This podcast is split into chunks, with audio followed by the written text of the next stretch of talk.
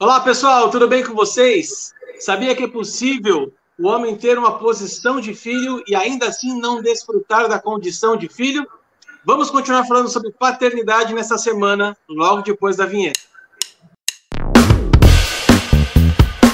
Estamos de volta mais uma semana com uma parola nova do nosso canal Os Paroleiros. Seguimos então falando sobre o tema de paternidade e antes de darmos sequência, eu quero incentivar você a assinar o nosso canal, ativar a sinetinha para que você seja notificado das nossas novas e futuras parolas. Bom, meninos, tudo bem com vocês? Oráculo, mente brilhante. Estamos aptos para mais uma semana de parola? Bora! Tudo bem aí? Bora lá! Tem uma novidade fantástica para contar para vocês e para você que está aí nos acompanhando agora.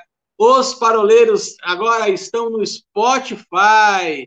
Isso mesmo, agora nós somos multiplataforma. Você pode oh, nos encontrar. Bem. Só faltou é Você pode nos encontrar no YouTube, no Instagram, no Facebook, no Telegram e agora também no Spotify. Nós estamos subindo os episódios aos poucos, mas em breve nós teremos todas as parolas. O Paulinho ele é um rapaz saudosista. Ele falou Orkut. No Orkut. No Orkut você pode também falar com a gente no ICQ. No ICQ, exatamente. Ou no MSN Messenger. Ô, louco. Meninos, tem uma coisa que eu não falo já há bastante tempo, mas algumas semanas, mas vou falar hoje. Chegamos na parola de número 37 quase 40 parolas. Gente, nós estamos avançando e está sendo muito top. A gente tem conversado é, fora aqui do, do, da gravação o quanto tem sido bacana, né? A repercussão, o feedback das pessoas. E não sei vocês, mas, cara, vocês imaginavam que a gente ia chegar tão longe assim, com quase 40 parolas? Ou só eu que não? Ah, eu não dava nada para isso, não. Pode vir alguma coisa boa.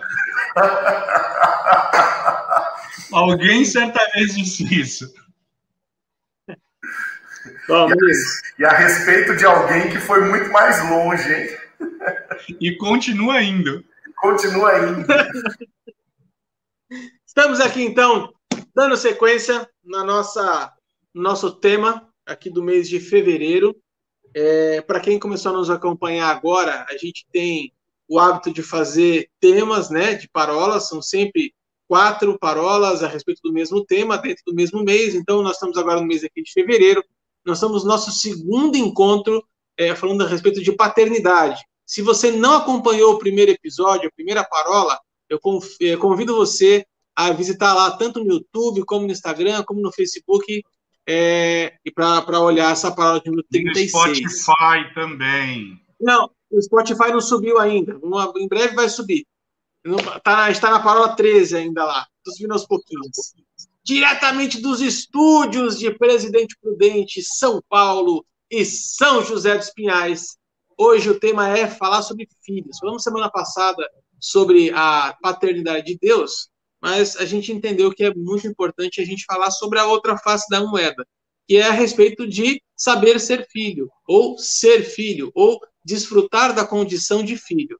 Paulinho, mais ou menos assim, como é, que, como é que funciona essa questão da condição de filiação? Arthur, você abriu a parola com uma frase linda. Queria saber de onde você tirou isso, cara. Que é, é possível para um sujeito estar na posição que o filho deve ocupar sem exercer a condição de filho, né? E de fato isso é isso é muito real, né? É, é perfeitamente possível para alguém é, ter todas as, as características sem gozar dos benefícios. Né? Uh, na parola passada, a gente conversou, a gente passou ali pelo, é, não pelo pródigo, mas pelo filho que ficou, né? E a fala do pai para aquele filho da, da parábola é justamente essa: Poxa, tudo que eu tenho é teu como se o pai desse no filho uma bronca, dizendo assim: você não desfruta porque você não quer, você não usufrui porque você não quer, né?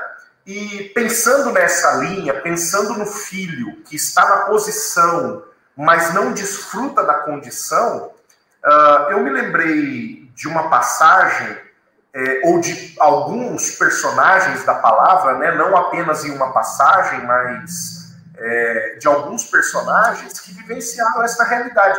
Mas de tantos personagens que a gente pode lembrar, eu quero fazer um destaque para uns sujeitos que aparecem ali no livro de Números, no capítulo 26, nos versos 60 e 61. Presta atenção que a palavra fala aqui. Números 26, 60 e 61. Arão tinha quatro filhos: Nadab, Abiú, Eleazar e Itamar. Porém, Nadab e Abiú morreram quando ofereceram é, a Deus, o Senhor, fogo que não era sagrado. Vamos lá, vamos só lembrar o, do que, que esse texto, ou a que esse texto está se referindo. A palavra aqui está falando acerca daquele momento no qual Moisés, como líder do povo, na transição do Egito para a terra prometida, na verdade, ali naquele primeiro momento de transição do Egito para o deserto, Moisés, ordenado pelo Senhor, estabelece o sacerdócio, né? E o que acontece? Uh, a linha, a linhagem de Arão é requerida pelo Senhor para este ofício. O Senhor estabelece a linhagem de Arão como uma linhagem sacerdotal. E Arão, então, ele tinha esses quatro filhos, e a palavra diz que esses dois, Nadab e Abiú, eles em um determinado momento resolveram fazer a coisa conforme o seu próprio querer.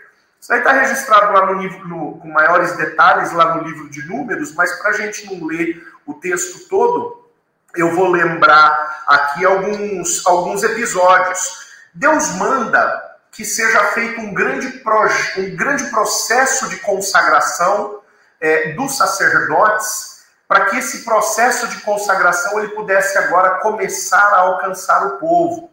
E os sacerdotes, então, eles vão fazer este processo, se não me engano, de sete dias de santificação pessoal. Né? E Nadab e Abiú estão lá. Só que na hora de oferecer sacrifícios ao Senhor, esses meninos eles não estavam. E mais tarde eles resolvem que eles iriam queimar diante do Senhor o seu incenso. Agora, para para pensar.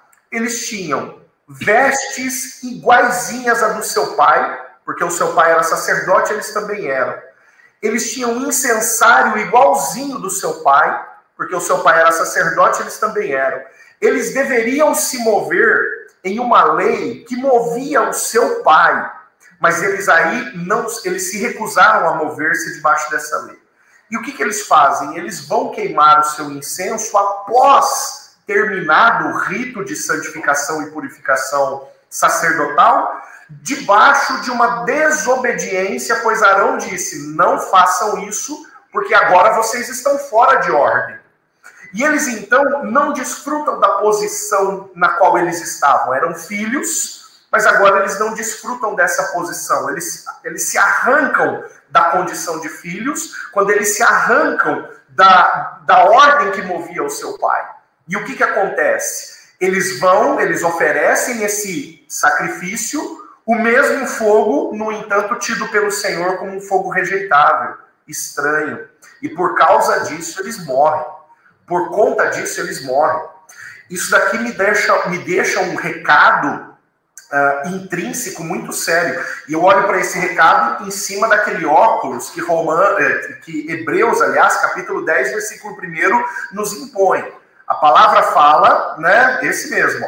A palavra fala em Hebreus 10, 1 que a lei ela figura como sombras dos bens vindouros e não a imagem nítida das coisas, né? Então, olhando para tudo isso que aconteceu com Nadab e Abiú, eu me pergunto, ou eu pergunto ao Senhor, Senhor, que, é, isso aqui é imagem, é, é, é uma imagem ainda não perfeita do quê? Né? E se o texto está falando de uma paternidade ali, que era exercida por Arão, mas não desfrutada por Nadab e Abiú, ao ponto desses dois morrerem, eu tenho aqui como, um, uh, como uma interpretação, um recado da parte do Senhor de que eu posso estar na posição correta, eu posso estar com a vestimenta que me identifique como filho, no caso deles, eu posso até me mover ou tentar me mover debaixo de um mesmo código, sem desfrutar da condição. E a partir do momento que eu não desfruto dessa condição, eu estou me colocando em uma possível condição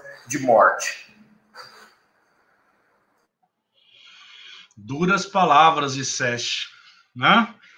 Só fazendo um contraponto aí, é, enquanto você falava, eu me lembrei daquela passagem de Mateus, capítulo 15, verso 21 a 28, a mulher cananeia.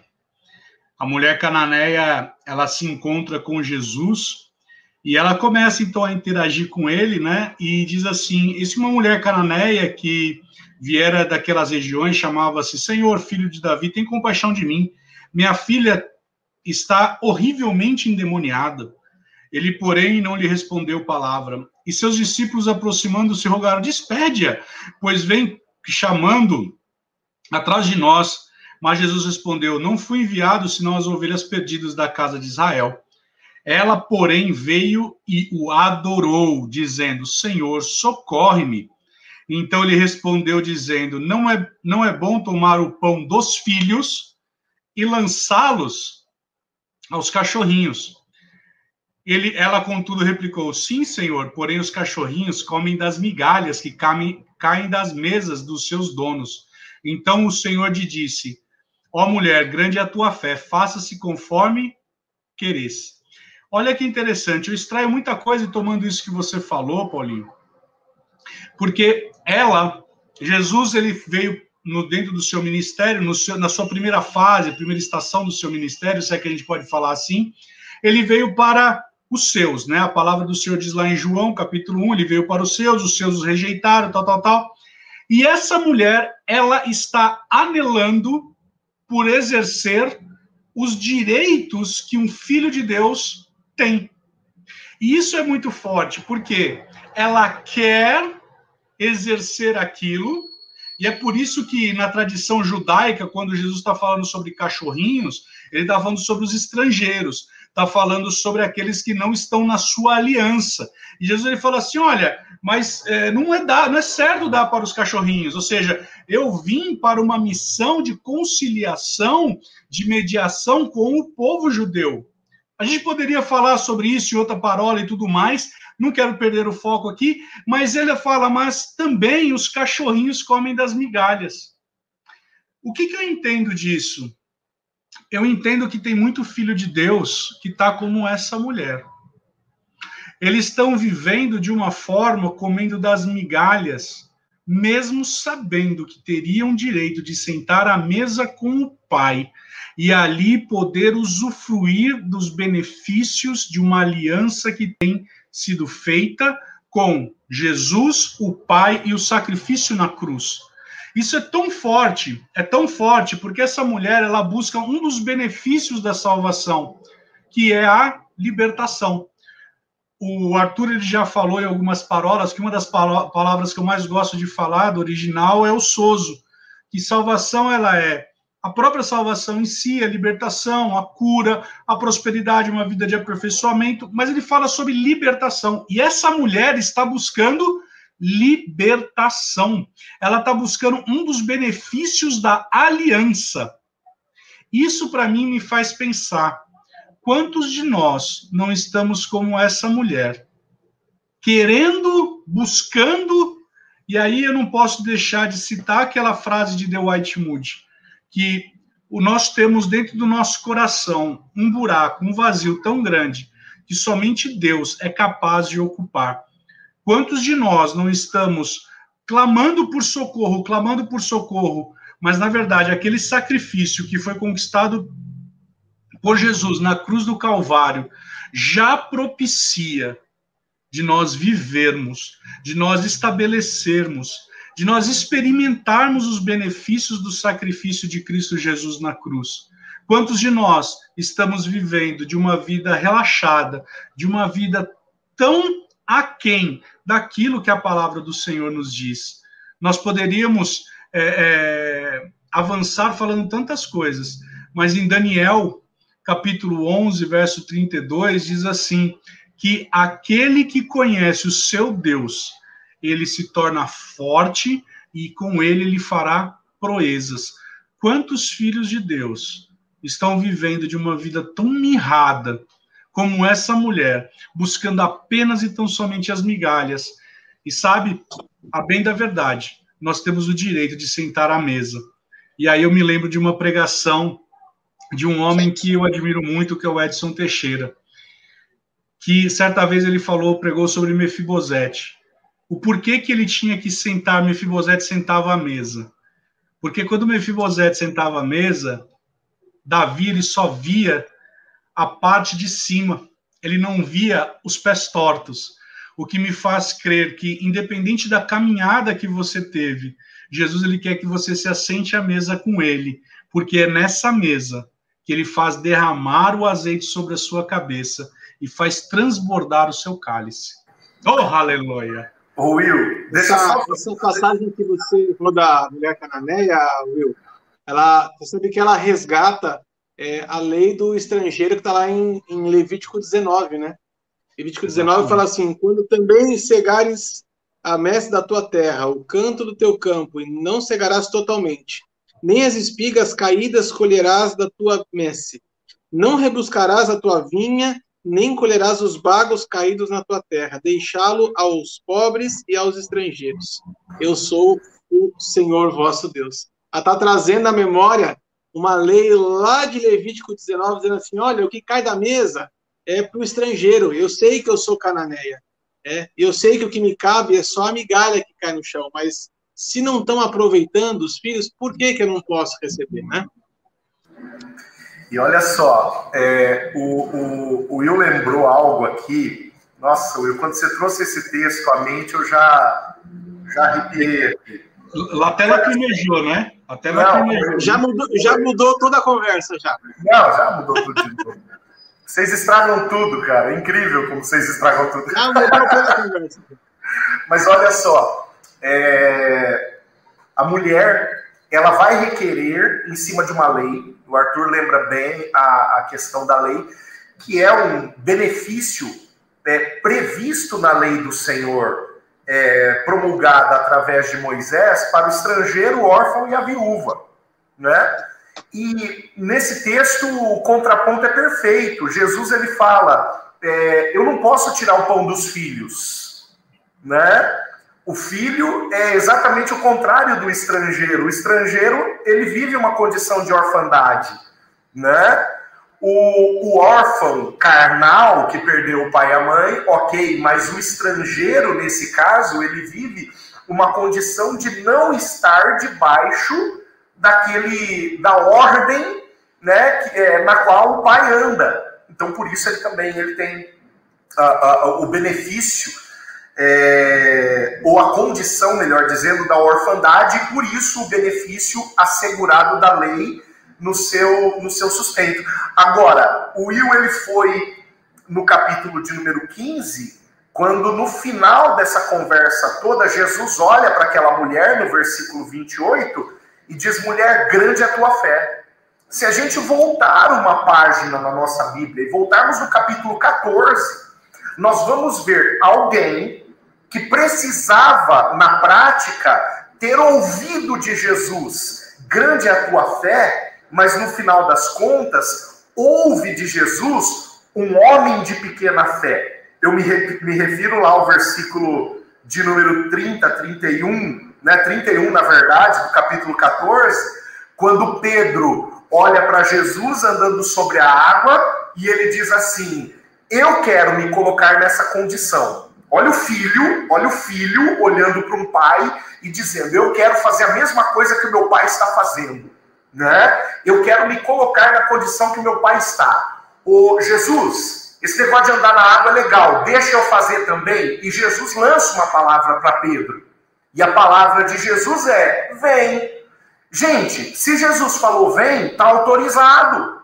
Né? no meu, na minha, tudo bem, se fosse eu lá no lugar de Pedro, eu creio que eu também afundaria, quem sabe até antes. Mas na minha mentalidade está dada a palavra, né? A ordem está dada. E aí o que, que poderia acontecer a partir daquele momento? Pedro simplesmente andar em cima daquilo que lhe foi outorgado, a palavra que Jesus fala se torna uma lei, se torna algo vivo a ser vivido. Era só Pedro andar.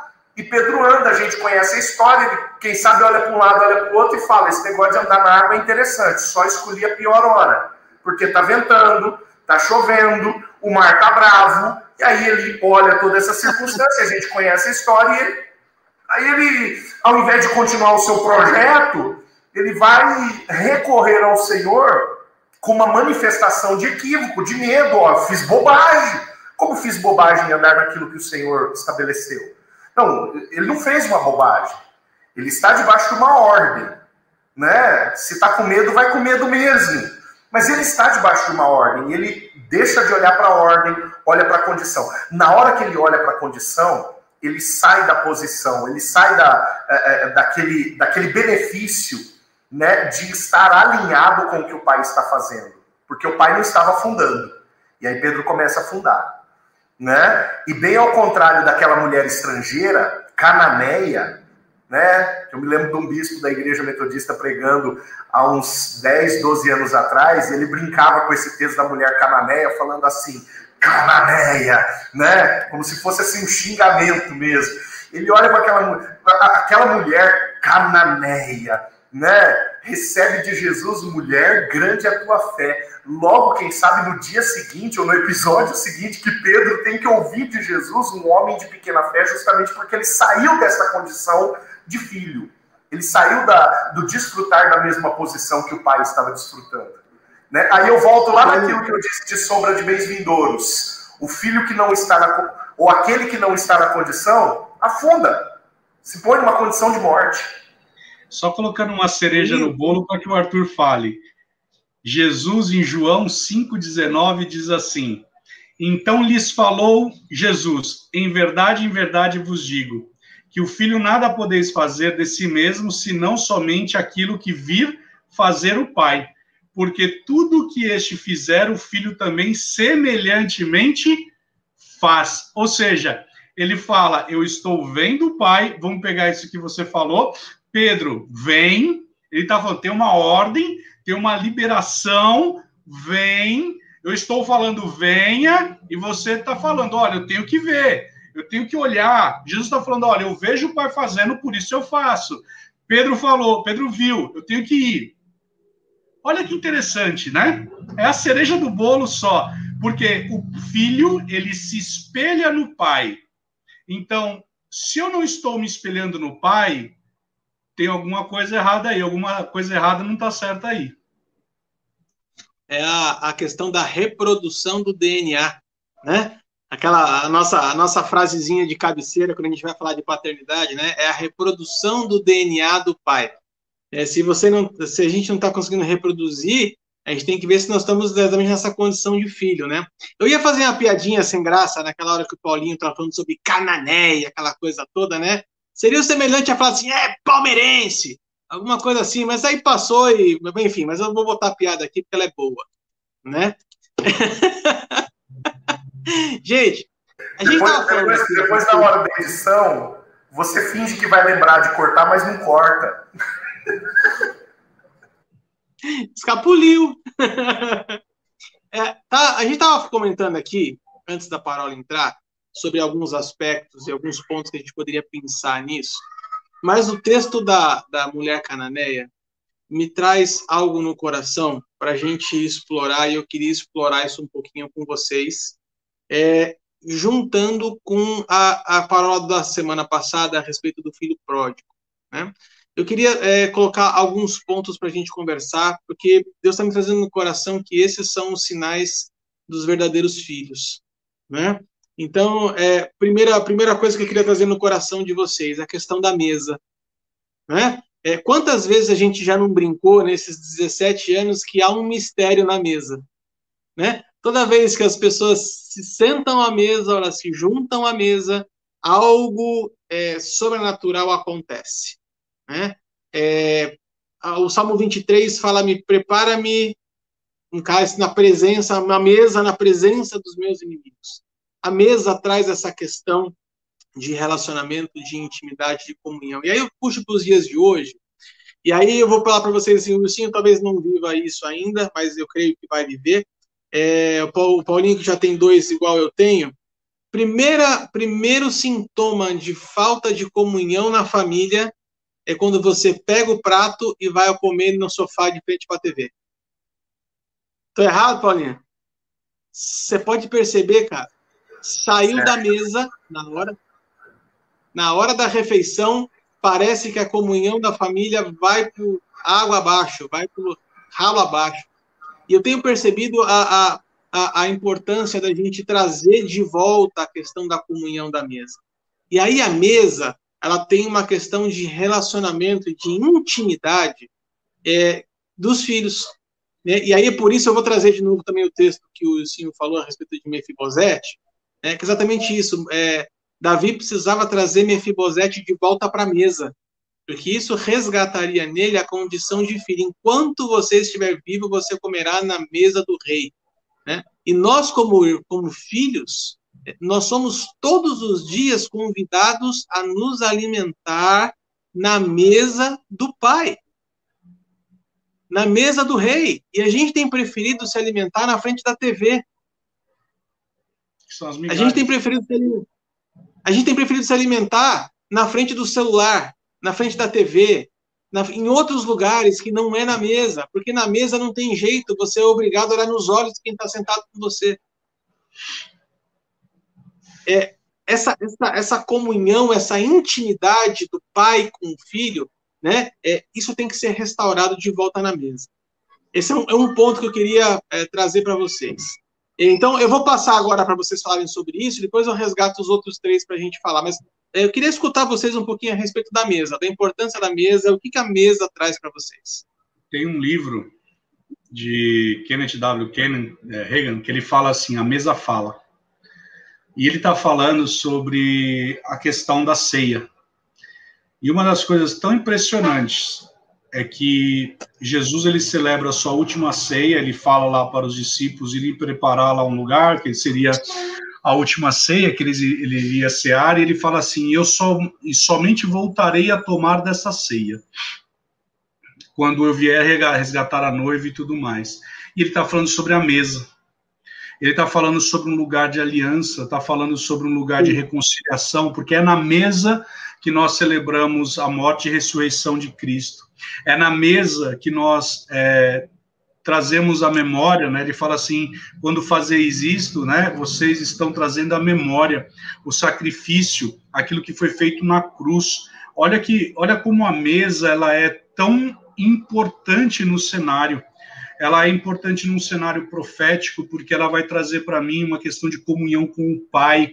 É na mesa que eu estou ali é, lembrando que eu fui reconciliado com Ele. É na mesa que eu vou me lembrar que pelas pisaduras de Cristo eu fui sarado. É na mesa que eu vou lembrar que eu fui transportado do reino das trevas, do império das trevas para o reino do seu Filho do amor.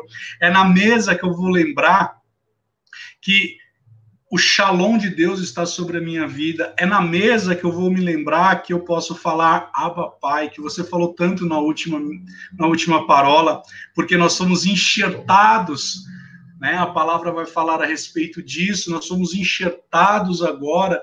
Então, veja como a mesa fala, como a mesa eu vou ser, ser mais extravagante, como a mesa grita, porque a mesa está falando sobre uma questão de, de, de, de proteção, porque quando o salmista está dizendo, prepara uma mesa na presença dos meus adversários e faz o meu cálice transbordar, ele está falando a respeito de uma vitória que Davi estava tendo, ele estava sentando naquela mesa, olhando nos olhos do adversário. Agora imagina que eu e você fomos lavados, remidos pelo sangue de Jesus, ele morreu na cruz, e em Cristo Jesus nós somos mais do que vencedores.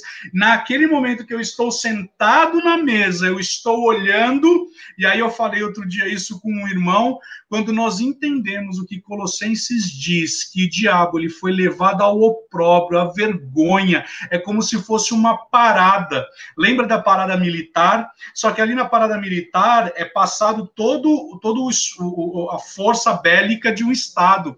Mas nesse momento, quando, quando Paulo está escrevendo sobre você foi levado ao opróbrio, Satanás, ele está falando o seguinte: imagina Jesus arrastando Satanás desnudo despojado, sem poder algum. Na mesa você vai se lembrar, porque é na mesa que eu e você somos príncipes, é na mesa que nós somos reino, é na mesa que nós somos sacerdote, é no, na mesa que nós somos levados aquilo que Paulo está falando, que nós estamos assentados à direita do Pai como igreja. É, a palavra do Senhor diz que as portas do inferno não prevalecerão contra a igreja. É na mesa que eu tenho discernimento que eu sou o filho de Deus. É na mesa, é na mesa, é naquele lugar que onde o meu cálice transborda, porque o meu cálice transborda porque ele me fez mais do que vencedor. E é por isso que essa mulher ela fala. É por isso que ela está falando, mas eu como das migalhas. Eu sei que na mesa é um lugar de autoridade. Meu, isso é muito forte. Oh, aleluia. Amém. Amém. Amém. É, e o Will, o Will ele lembrou bem o benefício da mesa. É, e como eu citei lá no começo, Nadab e Abiú, é, eu quero lembrar, eu quero trazer também à, tona o risco da mesa. Né? Veja só, lá no início eu falei assim, Nadab e Abiú tinham uma roupa igualzinha à roupa de Arão. Eles tinham um incensário igualzinho o incensário de Arão. E eles tinham recebido uh, uma lei igualzinha à lei que Arão recebeu. Contanto, o fogo que eles ofereceram no altar foi rejeitado e considerado estranho, e por isso foi a causa da morte deles. Depois eu falei acerca de Pedro, né? O Will trouxe a mulher cananeia, né? E eu trouxe Pedro como o sujeito que estava junto com Jesus para reproduzir aquilo que Jesus fazia, recebeu uma palavra de Jesus, mas pisou na bola. Né? Agora pensando nessa, nessa, nessa alegoria da mesa, o lugar do olho no olho, né? o lugar da transmissão de valores, né? a última ceia, é, João 13, 14, 15, 16 e 17, né? São cinco capítulos é, narrados acerca de uma reunião de uma mesa, né? Cinco capítulos na mesa para deixar claro que algo muito importante acontece ali.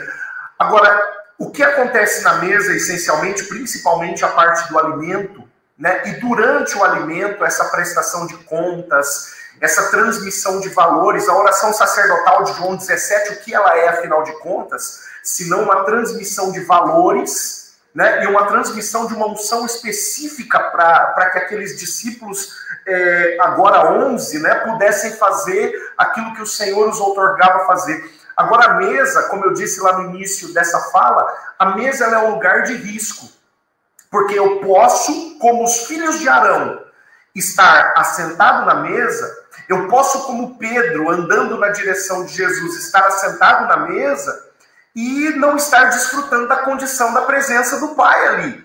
Né? Eu me lembrei, enquanto o Wilson falava, de Oséias. Né? Oséias é uma denúncia tremenda, essencialmente, né, basicamente, a duas tribos uh, de Israel, é, uma denúncia pesada acerca de duas tribos, essencialmente, e na palavra, no capítulo 7, no versículo 14, a palavra diz assim: não clamam a mim de coração, mas uivam nas suas camas. Para o trigo e para o mosto se ajuntam. Em outra tradução, para o trigo e para o vinho se ajuntam.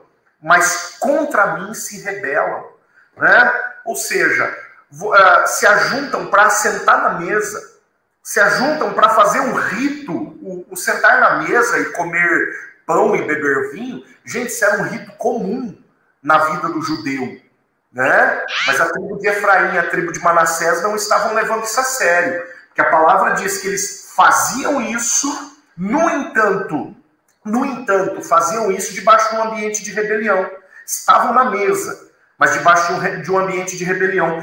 Igualzinho a isso aqui, igualzinho a essa denúncia, eu não vou ler para a gente ganhar tempo, mas se a gente for lá na carta de Judas, nós vamos ter uma denúncia idêntica falando: olha, vocês se ajuntam e se banqueteiam nas suas festas ágape, mas vocês, no fundo, no fundo, são nuvens sem, uh, nuvens sem chuva, árvores que não têm raiz, e que são duplamente mortas, que não têm frutos, né? Do que, que a palavra está falando? De ritos que eram ritos religiosos comuns para o povo de Deus. Um exemplo no Antigo Testamento, Oséias 7,14, e outro exemplo no Novo Testamento, lá na cartinha de Judas, é falando: olha, cumprimento de tudo aquilo, né, de todo o, o, o ritual uh, necessário, né? Vamos, vamos, ser franco aqui, vamos colocar, é, é, é, vamos ser prático aqui, né? O sujeito ele pode muito bem estar no culto, ele pode levantar a mão na hora de levantar a mão, ele pode ajoelhar na hora de ajoelhar, ele pode orar na hora de orar. E fazendo tudo isso, cantar a música que se canta, fazendo tudo isso sem se relacionar com Deus, isso é muito sério. Ele pode Verdade. ter um lugar na mesa sem, sem desfrutar do banquete, isso é muito sério. Isso é muito sério. A gente volta lá na parábola anterior de novo, Arthur. O filho que está na mesa sem ter comido. Exato. O filho que ficou, né, na parábola do filho pródigo, o filho que ficou em casa e tem que ouvir do pai. Poxa, você não desfrutou de nada porque você não quis. Está tudo aqui à sua disposição. Né? Eu, deixa eu só trazer um exemplo prático em cima do que eu acabei de falar. Uh, em uma igreja metodista que eu pastoreei, uh, uma vez uma irmã chega para mim, uma irmã referência de vida de oração. Todo mundo sabia que a irmã orava diversas vezes ao dia. E ela chega para mim e fala assim: Pastor, eu, eu preciso de ajuda. Falei: Precisa de ajuda com o quê? Ela falou: Com a minha vida de oração. Eu disse: Por quê? O que, tem de errado com a sua vida de oração? Aí ela me disse: Pastor, eu oro de manhã, na hora que eu acordo, eu acordo bem cedo para orar, oro de manhã. Eu é, oro logo depois do almoço, uma senhora já aposentada, né? Então ela tinha é, um, um, certo privilégio que dizia respeito ao seu tempo. Né? Eu oro na hora do almoço, tenho meu horário para orar no meio da tarde, quando as pessoas ligam para mim, eu oro com as pessoas. Eu não falto em uma reunião de oração da igreja, eu não falto em um projeto de oração da igreja. Nós tínhamos um projeto de oração às seis da manhã na igreja, uma semana, e ela orar, ela estava presente em todos esses projetos uma semana por mês. Eu não falto em uma vigília, né? Na, nos momentos de oração do culto, é, ou, ou durante o culto, os momentos de intercessão, essa irmã estava postos, e eu disse, mas irmã, qual é o problema da sua vida de oração? Ela disse, virou rotina virou conversa. Saiu daquele ambiente, ela falou para mim, saiu daquele ambiente, pastor, no qual eu sentava na presença de Deus e conversava com Deus. Hoje eu sento e falo, mas a presença eu não sinto mais. Se tornou simplesmente algo religioso e eu quero voltar lá. Eu quero voltar lá no ambiente da presença, não, não no ambiente do falatório. Você já parou para ver que muitas das orações que são feitas, eu costumo dizer, e os meus discípulos aqui em Presidente Prudente ouvem bastante isso. Você quer saber o nível de maturidade da fé de alguém, escute a oração dessa pessoa. Porque o cara que não tem maturidade na fé, ele não tem assunto com o Pai. Né? A oração do sujeito, ela vai passar pelo me abençoe e pelo me perdoe. E às vezes vai passar pelo me dá também. Né? E vai ficar resumida isso. Na, na pedição no, sei lá se a gente pode chamar de arrependimento, me perdoe, e no pedido de bênção, né? Porque no final das contas o que eu quero? Eu quero benefício, eu não quero a presença, eu não quero o compromisso, eu quero um bônus, jamais o ônus. E aqui a gente tem um problema, né? E o que, que acontece? As pessoas elas podem muito bem ter uma vida que pode até pressupor a prática da oração né? Estou colocando bem entre aspas, para quem está acompanhando no, podcast aí, oração entre aspas aqui. Né? E eu estou falando de uma das práticas que deveria, quem sabe, ser um dos maiores meios de relacionamento do filho com o pai. Aí, no final das contas, o sujeito tem uma vida de oração, entre aspas, que transformou-se simplesmente num falatório, né? E que pressupõe que eu estou sentado à mesa, voltando ao exemplo que eu estava dando de José 7,8, pressupõe que eu estou sentado à mesa, cumprindo um rito, comendo do pão, bebendo do mosto, mas andando debaixo de uma condição de rebelião do Senhor.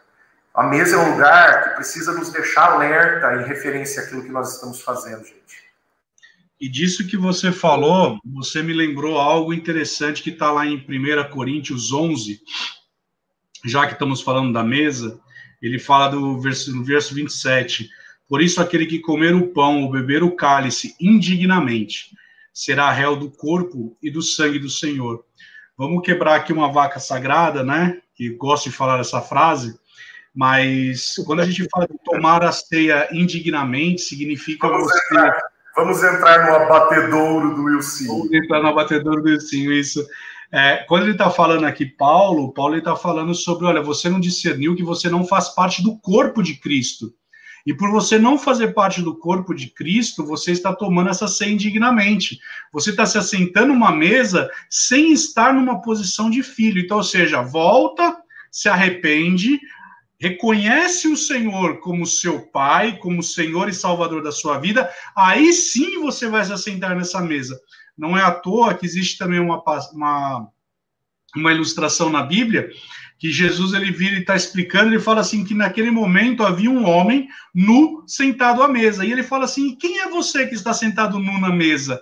E diz que naquele momento, ó, ele fala: tire fora esse homem daqui. Isso me faz crer que muitas vezes nós, como filhos, nós não estamos ainda na posição que deveríamos estar por mais que nós cumpramos todo o rito litúrgico.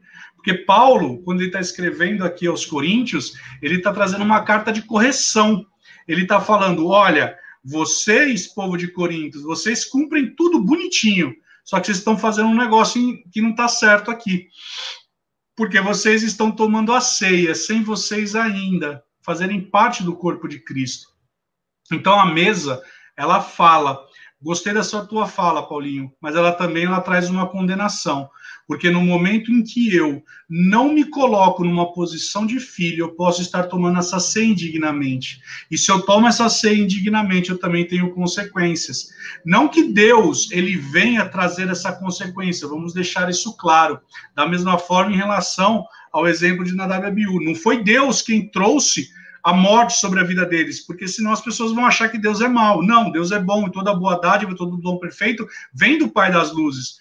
Mas nós precisamos entender aquilo que está em números, que um dia o pecado nos encontra e todo pecado nele em si traz um juízo e um julgamento. Isso nós precisamos entender. E quantos filhos nós estamos deixando de olhar para o Pai, como Jesus mesmo disse aqui que eu citei. Eu só faço e só passo a agir depois que eu vejo o que o pai fez. Ou seja, eu tenho um exemplo, e porque eu tenho um exemplo, eu sigo esse exemplo. E você falou algo aí sobre Oséias, sobre um povo rebelde.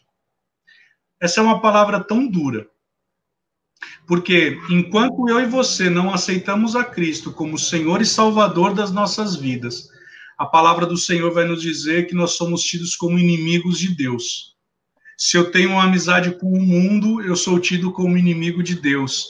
Se eu não me submeto, eu sou tido como um inimigo de Deus, eu sou rebelde.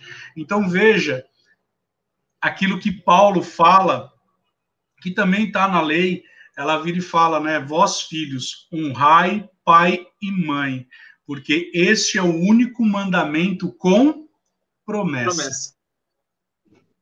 Sim. É, eu queria usar uma, duas ilustrações, ambas do Ilcinho, para contextualizar essa, essa fala do Paulinho. É, o Ilcinho, há muitos anos atrás, ele já falava isso, ele repetiu recentemente na das provas anteriores. Ele fala assim: o fato de eu ter um piano na minha casa não me faz um pianista. Né? E aí, mas a, a frase célebre do Ilcinho, que eu tenho, tenho gravado aqui, inclusive na cabeceira aqui do, do meu criado mudo, bem grandão, assim, para sempre me lembrar, é assim: o fato de eu ir no McDonald's não me faz o Ronald McDonald's. Essa é a frase, que você falou, acho que uns 15 anos atrás, cara, e eu tenho isso guardado no coração até hoje. E eu prometi para mim mesmo que eu nunca mais faria isso, cara. Entrar no lugar simplesmente para cumprir rituais, porque isso não vai me fazer filho. É, é, é a situação da família sentada na mesa para jantar enquanto o filho fica no celular. Ele está sentado na mesa, ele está comendo da sua comida, mas ele não se relaciona com você. É, eu queria trazer essa, essa questão da mesa, foi algo assim de Deus mesmo, Deus trouxe no coração isso agora, Eu sei que isso fugiu totalmente da nossa conversa, do nosso, a, nossa, nosso acordo pré-conversa, né?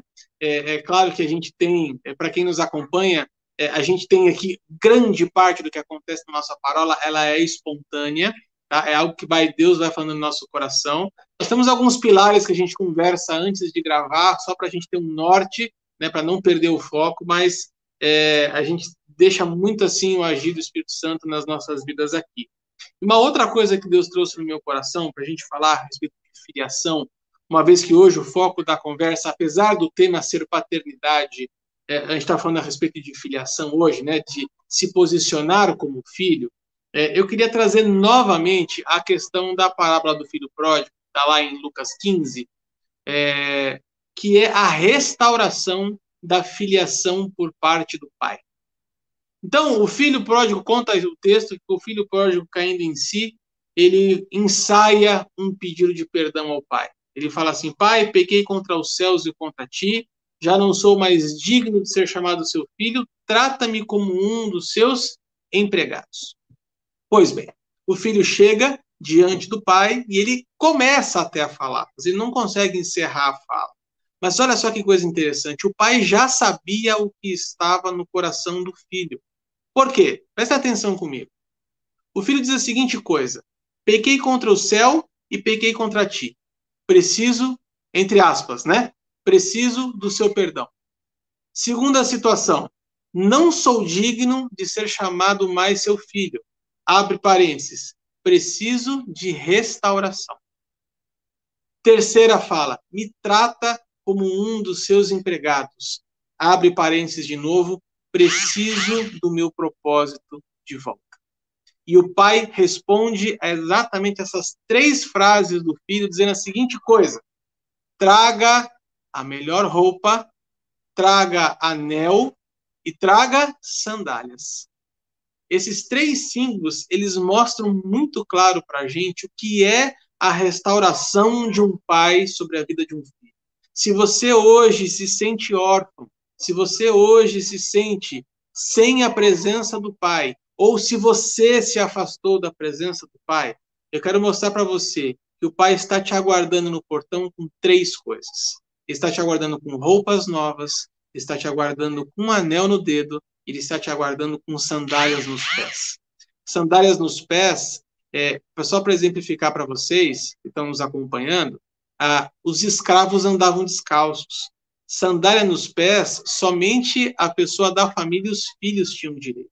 Escravo andava descalço. Quando você dá sandália, você restaura a posição, você restaura o propósito.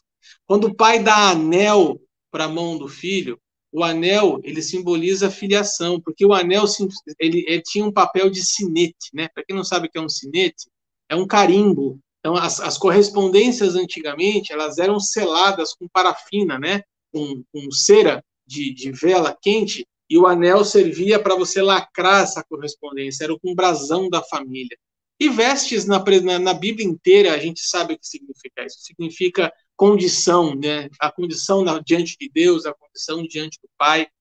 Então, eu queria trazer essas três coisas que Deus me trouxe no coração agora, para a gente conversar um pouquinho sobre a restauração da filiação para aquele que hoje se encontra órfão. Vamos falar sobre vestes novas, vamos falar sobre anel e vamos falar sobre sandálias. Quem quer falar primeiro? Eu vou deixar o Paulinho, porque o Paulinho ali fez uma menção aqui que eu acho que podia até fazer um merchan do livro aí. Porque... vou fazer. Vou fazer. É, é para quem não sabe, né, a gente tem um, bate-papo aqui, e como bem disse o Arthur, a gente até tenta combinar alguma coisa, né? A gente até tenta esboçar alguma coisa, mas não, não funciona. Aí tem um, um chat aqui e a gente vai conversando enquanto um está falando uma coisa ou outra, né? É, em cima das direções que o senhor está dando. Uh, mas enfim, deixa só, antes de eu, de eu colocar o que eu coloquei no chat aqui, Will e Arthur, é, eu fico pensando o seguinte, Arthur, você usou a palavra, é, não sei se restituição ou restauração da condição de filho, né? É, eu fico pensando o seguinte: quando esse moço, filho de um fazendeiro, né, da parábola saiu da casa dele, ele não saiu descalço, ele não saiu sem vestes e ele não saiu sem o anel que era a marca da casa, da família. Ele saiu com tudo isso. Agora, tudo isso foi sendo perdido à medida que ele foi se afastando dos valores do pai. Tudo isso, isso foi ficando para trás. Né? É, quem sabe no desespero, na fome, por quais motivos, tudo isso foi se perdendo, né? Ao ponto de que quando ele volta para sua casa, ele volta sem a marca uh, da família, o anel, ele volta é, com um selo de escravidão, que era os pés descalços, e ele volta vestido de trapos e não mais com uma vestimenta de filho. Né? Uh, e o pai providencia tudo isso de volta. Quando o filho então cai em si, se arrepende e resolve fazer o caminho do retorno. Né? Acerca do caminho do retorno, ano, no ano de 2019, eu ganhei de um dos pastores da equipe pastoral aqui do distrito de Presidente Prudente, uh, pastor Tiago, lá de Presidente Epitácio, ele me deu esse livro aqui, ó. Paternidade Bem Resolvida, né? o poder da cura por meio da, da paternidade espiritual. Lembrando lá da parola da semana passada, é, que nós, eu mencionei que paternidade espiritual é um termo que não é encontrado na Bíblia, mas é perfeitamente fundamentado na palavra né?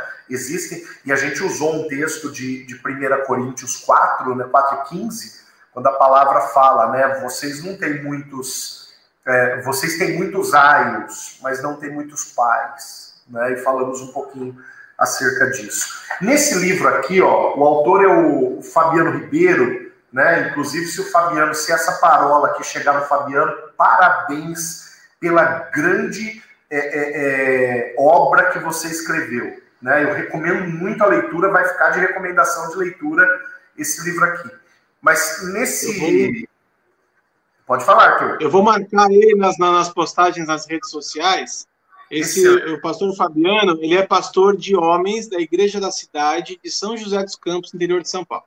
Isso, exato. Tanto que saiu pela editora Inspire esse livro. No capítulo 5, desse livro, que se chama Estabelecendo uma Conexão, é, o Fabiano ele faz a seguinte observação: ele coloca aqui um roteiro para a volta, né? E ele coloca dez passos nesse roteiro. Dez passos nesse roteiro. Eu fico pensando, o filho pródigo, ele precisa passar por um processo de. Ele precisa cair a ficha, cai a ficha, ele vê em que condição ele se colocou, aí ele é, ele passa por um processo de arrependimento e agora ele tem o caminho de retorno. Né? E o caminho de retorno uh, listado por este autor é o seguinte: primeiro, reconheça o senhorio de Jesus sobre a sua vida. Né? Então, para alguém que está se sentindo órfão aí, primeiro ponto, o primeiro ponto, o primeiro de todos, olha quando Pedro se sente órfão, que ele começa a afundar, né? lá no capítulo 14 de Mateus, o que ele faz? Senhor, salva-me. Né? É, o grito dele é pelo Senhor. Senhor, me ajuda. Então, a primeira coisa, reconheça o senhorio de Jesus sobre sua vida. Segundo passo, relembre diante de Deus todo o mal que você considera que sofreu. Né? Tudo aquilo que te machucou, tudo aquilo que te feriu.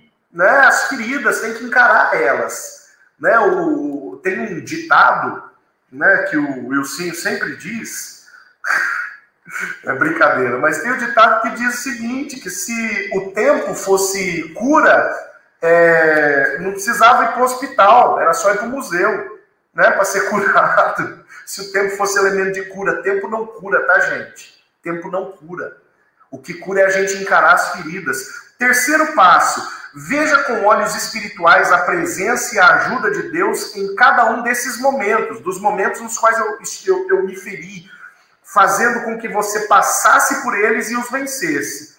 Quarto, peça ajuda ao Espírito Santo em todo o processo, em todo o caminho de retorno.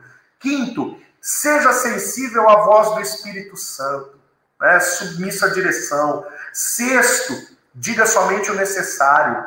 Né? Sétimo, faça a reparação. Se a conversa pessoal for possível, foque somente em você. Ajustar o seu coração com o coração de seus pais não significa que você está autorizado a dizer tudo que te vier à mente. Né? Isso daqui eu acho que é um termo que a gente poderia trabalhar de uma forma um pouco mais intensa. Sétimo passo. Oitavo passo, demonstre gestos de afetividade. Nono passo, invista no relacionamento com os pais. E décimo passo, compartilhe com outros o seu progresso. Né? Então tem um punhado de passos importantes aqui, né, que figuram esse caminho de retorno. Só recapitulando tudo isso, faz parte do capítulo 5 do livro Paternidade Bem Resolvida, do Fabiano Ribeiro, pela editora Inspire. Eu? Não, não tenho nem o que falar, né? Eu acho que é isso aí mesmo.